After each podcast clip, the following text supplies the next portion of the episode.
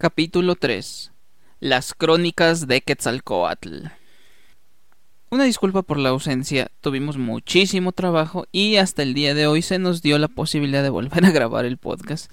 Esperemos que todavía haya gente escuchándolo porque todavía tenemos muchas cosas que contar. Hay una regla no escrita que dice que si quieres tener una vida tranquila, no debes hablar en la mesa sobre política, ni religión. Y es cierto. Pero hoy vamos a hablar de esta última. Pero no de la religión cristiana, católica, protestantes, judíos, testigos o luz del mundo y cualquier otra secta que se inventen esta semana. Hoy no serán mencionados. Como ustedes lo recordarán, México tiene muy pocas cosas en las que sí es potencia mundial real. En su momento lo dijimos y, quitando el Caribe, las islas asiáticas, tenemos las mejores playas del mundo. Y hoy vamos a tener que decirlo. Quitando a nuestra Virgencita del Tepeyac, a Diosito y cualquier otro de esos santos que interceden, México tiene a los mejores dioses. Anubis, Ganesha, Zeus, Odín, Jerjes, Kamisama, Pícoro y Lúbitar, todos, absolutamente todos, nada tienen que hacer contra nuestro Quetzalcoatl. Primero que nada, el origen de este es el más realista de todos. Si tienes la posibilidad de ver quetzales volar al amanecer, claramente te vas a dar cuenta que sí parece una serpiente no emplumada, sino alada. Este es nuestro dragón y nuestro inicio, como Quetzalcoatl en el centro y como Itzapnag en la zona maya. Se vuelven fundamentales, líderes, dioses entre dioses, ambos con la promesa de algún día regresar.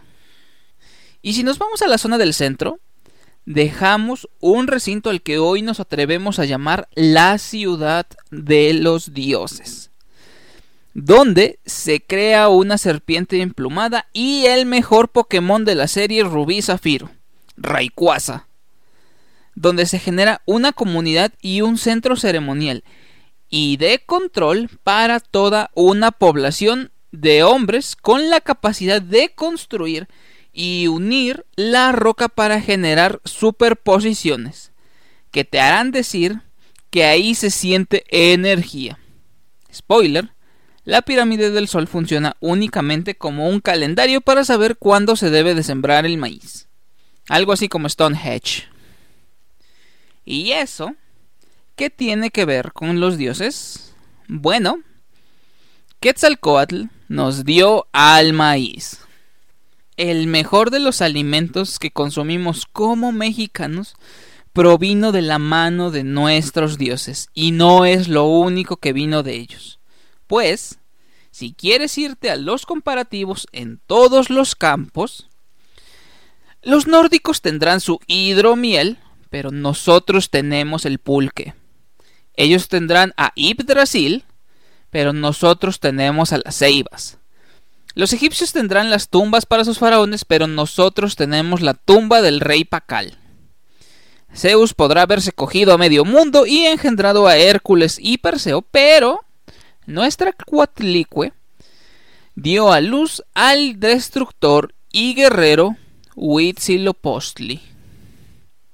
La diosa Tetis pudo haber dado a luz al mejor guerrero de la tierra, Aquiles. Pero de nacimiento de la línea real, y perdón rey Peleo, pero nosotros tuvimos al guerrero Cuitláhuac. Lama, Hades o el mismo Anubis te esperarán en el inframundo hasta ser olvidado.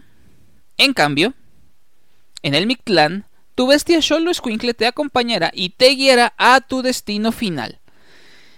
Un destino final que puede ser compararse con el Valhalla pues está destinado a todos y cada uno tiene su propio recinto, no únicamente aquellos que murieron en combate. Entonces tú dirás, porque fuimos olvidados. ¿Por qué nos dejaron? Claro, todo esto es culpa de los españoles por traernos su religión. Malditos españoles, deberían de disculparse. Y deberíamos de quemar a todas las virgencitas para que vuelva el poder prieto sobre la religión del hombre blanco. Nah. Aquí sí nos abrazaron de chiquitos. El problema es que nos falta una cucharadita del fenómeno C.S. Lewis. O, si fuiste a escuela pública como yo, Clive Slapes Lewis. Lewis es el creador de una de las sagas más aclamadas de todo el mundo, las Crónicas de Narnia. Una saga que hoy en día la cultura progre le huye, porque, ay, son libros adoctrinadores, me da ansiedad. Y la respuesta es no. Fueron libros adoctrinadores libros que en un contexto se usaron para devolverle la fe a la humanidad y sobre todo a la infancia, que estaba viviendo la peor época de todas, la Segunda Guerra Mundial. Si viste o fuiste fan meramente de las películas, tal vez te quedaste esperando las demás entregas. Pero si nunca llegaste a indagar más allá de eso, déjame hacerte un spoiler. Diosito es Aslan. Sí, así es. Liam Neeson es Dios. Y vamos, el león, la bruja y el armario era la respuesta que necesitaban esos niños en el Reino Unido con una cultura de alarmas anti-bombardeo. Saber que donde estaban escondidos encontrarían un mundo en el que los necesitaban que podían quedarse ahí días enteros y sin embargo al salir de ahí el mundo seguiría tal y como lo habían dejado, hasta ahí iríamos bien. Pero si llegamos al último libro, spoiler, no va a terminar nada bien. Y es que a lo largo de seis libros, porque con el caballo y el muchacho y 23 pesos me compro una guajolota, nos mete al Génesis, ya que en un inicio todo era oscuridad y Aslan dijo, hágase la luz. Y se hizo la luz. Nos mete el fruto de la vida que salvará a la madre de Diggory, pero él no debe de probarlo aunque éste fue tentado por la bruja blanca. No lo hace. Y, una vez entregado el fruto, siembra las semillas de este y de la madera de este árbol. Él crea un armario nos mete el éxodo del marino y la liberación del pueblo narniano, no sin antes abrir el río. Nos mete a Trumpkin, el enano en el príncipe Caspian, o Peter Dinkle para los cinéfilos, viendo desfilar a los reyes de Narnia y él nunca tomar el mando, a pesar de ser siempre fiel a Narnia. Nos mete la tierra prometida de Aslan, la venida de Aslan, cómo se le apareció a Abraham en una figura diferente. Y mi favorita de todos, los ídolos falsos con triquiñuela y los calormenos. Pues Tash y Aslan pueden y no pueden ser la misma deidad. Y ¡boom! 80 años después, el cristianismo sigue medianamente vigente en y para el primer mundo. Y lo mejor es que no han sido los únicos. Gracias a los japoneses y en específico a Masashi Kurumada, hoy toda la mitología griega sigue vigente, pues los caballeros del zodiaco pusieron esa constelación sobre la conversación, al grado que por más animes que sigan creando nunca generarán esto nuevamente. Bueno, existe Yu-Gi-Oh, pero nada que ver pues aunque Exodia es derrotado como una perra por el monstruo de Bakura, sigue siendo lo más relevante de ese anime.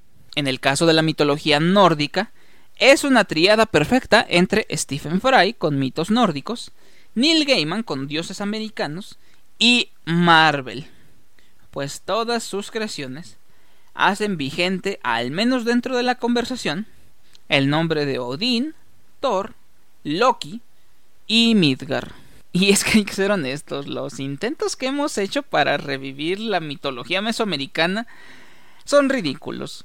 aztecas bailando en el zócalo, el zodiaco maya, que sí existe, pero el horóscopo maya es igual que el griego. No vale verga. Esos juegos de pelota, con la pelota incendiada que parece más Quidditch que un juego de pelota real, y la peor de todas, las transmisiones o presentaciones de bodas mayas en los cenotes que lo único que desencadenaron fue una oleada de whitesicans casándose en un cenote. Y vuelvo a decir, no es culpa de la Virgencita, pero sí hay algo que debemos decir. La Virgencita sigue vigente gracias a la Rosa de Guadalupe. Pues ese airecito, esa rosa que a veces no tiene nada que ver con la trama, pero hecho lo suficiente para que al menos ella siga presente otros 50 años en nuestra vida. Y vamos, ya han habido ligeros chispazos. Ogre como el jefe final en Tekken 3, aunque luego sale esa aberración llamada Troeogre. La saga de leyendas, o bueno, al menos las tres primeras, la Nahuala, la Llorona y el Chupacabras. Y Marvel casi lo logra con el niño sin amor, hasta que se nos acabó la euforia y nos dimos cuenta de que nerfearon a todo el cast para que éste brillara. Que eran tlalocanos, no peces de Nemo para estar viviendo en las profundidades, que hacían artesanías con vibranium y que se rindieron aunque tenían una ventaja de 10 a 1 contra los wakandianos. Además de ver sus figuras de acción en un 80% de descuento, se nos cayó nuevamente la oportunidad. Pero, si alguien creativo, como Guillermo del Toro, y con un presupuesto hollywoodense tan grande como Guillermo del Toro, crea una serie, una película o un videojuego con estos personajes, con esta cultura, Quetzalcoatl and Friends, créeme que la mitología mesoamericana no solo resurgirá, sino que será el verdadero regreso de la serpiente emplumada al ombligo de la luna.